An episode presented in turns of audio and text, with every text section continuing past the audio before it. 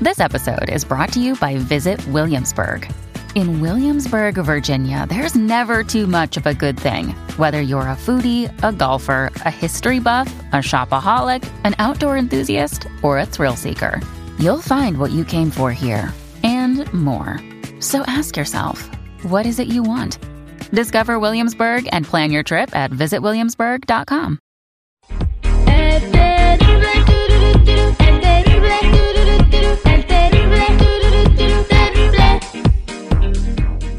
En busca de Ricardo Carrera. Al aire con el terrible. Estamos de regreso al aire con el terrible al millón y pasadito con nuestro metafísico don Ricardo Carrera. Si tienes una pregunta con el tarot, también aprovecha que está aquí con nosotros.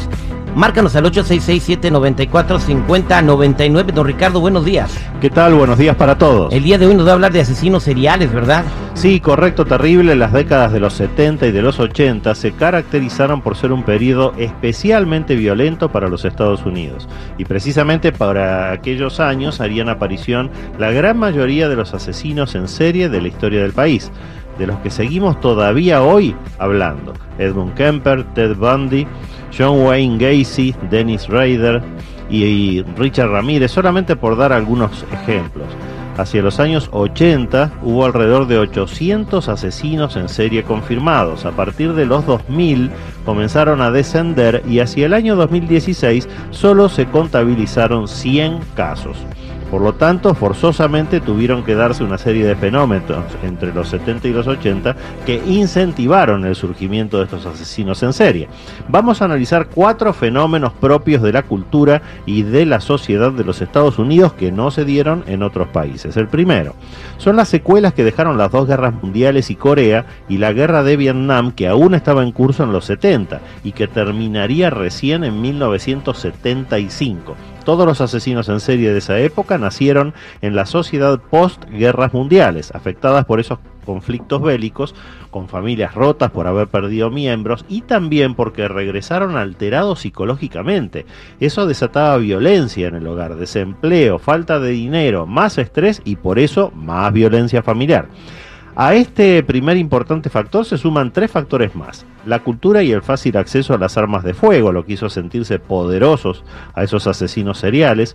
La cobertura de los medios de comunicación que le dieron a este tipo de casos y que hizo crecer el ego de los asesinos, porque todos eran muy inteligentes. Y por último, el escaso desarrollo de la criminología como ciencia, que fue mejorando justamente a través de la misma experiencia que le dieron estos casos de asesinos seriales. Por eso debemos estar tranquilos por cómo, frente a un tipo de agresión novedoso en ese momento, la sociedad reaccionó, creó anticuerpos a través de sus fuerzas policiales y hoy los asesinos seriales ya no son un problema mayor. Como sí lo son, por ejemplo, las pandillas y el narcotráfico, pero este tema vamos a analizarlo en otro momento terrible. Gracias, don Ricardo Carrera. Y bueno, en la siguiente emisión de En Busca de los Desconocidos estaremos hablando de los signos zodiacales más comunes de los asesinos en serie. Vámonos al 866-794-5099 para tus preguntas eh, de don Ricardo Carrera. Aquí tenemos a Marisela. Marisela, buenos días, ¿cómo estás? Buenos días, bien, gracias. Adelante con tu pregunta para don Ricardo. Ah, buenos días, yo quería preguntarle sobre mi trabajo. Si me va a ir bien en el trabajo, voy a encontrar trabajo pronto. Mira Marisela, estoy viendo el presente tuyo laboral bastante complicado, el arcano 13 de la muerte, además la estrella junto con las malas decisiones dicen que no es tu mejor presente este en el tema laboral. Quédate tranquilo, eso va a cambiar. Tú eres una muy buena persona, eres una muy buena trabajadora y el mago cierra la lectura. Así que es una cuestión de poco tiempo nada más para que las cosas se encaminen en tu futuro laboral. Suerte con eso, Marisela. Échale ganas, Marisela. Vámonos a más llamadas telefónicas. Bájale a tu radio. Buenos días, ¿con quién habló? Hola, buenos días. Este, hablo de aquí de la ciudad de Stockton, California. Lo que pasa es que ahorita en este momento se encuentra una persona de interés que su- supuestamente está como asesino serial. Y le mando mis preguntas para el doctor Carrera a ver si, pues cuando, cuando se va, se va a lograr la captura de ese hombre, porque nos tiene de verdad, este, asustados a toda esa área de Stockton. No podemos salir de las tiendas ya de noche porque no se sabe, no se sabe quién es la persona. Lleva cinco, ¿verdad? Lleva seis. O ya van Ya van, seis. ya van seis, pero parece ser que ya le están sacando otras personas por acá en esta área del lado de Oakland.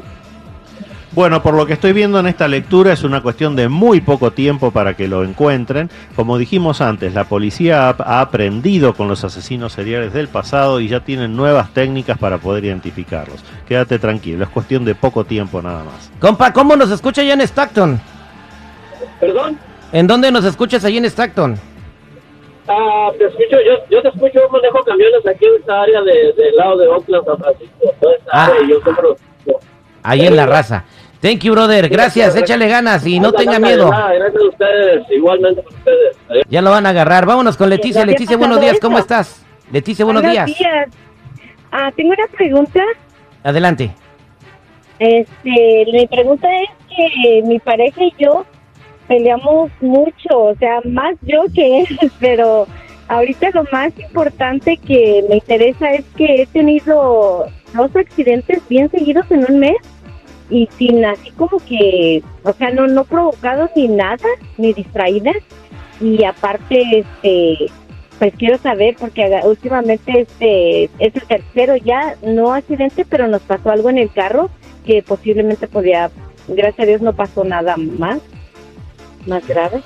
Mira Leticia, lo que estoy viendo en esta eh, lectura es que tu pareja es bellísima persona, muy buena persona, por fuera y por dentro. Sí, Tienes sí. tú que tener mucho mérito para merecerlo. Así que por favor no le compliques la vida. Si la pareja no está funcionando bien, es exclusivamente porque tú estás buscando conflictos a donde no los hay. Lo mismo con el tema este de los accidentes, no tiene absolutamente nada que ver con energías. Pero te reitero, tu pareja es muy buena, por favor, merécela. ¿Ok, Gracias, Leticia? gracias Leticia, échale muchas ganas y ojalá que no, no, no pues este, se, se termine lo de los accidentes. Don Ricardo Carrera, ¿cómo se pueden comunicar con usted las personas que tengan preguntas? Los que necesiten una cita en privado me ubican en el 626-554-0300. Nuevamente, 626-554-0300 o en todas las redes sociales como Metafísico Ricardo Carrera.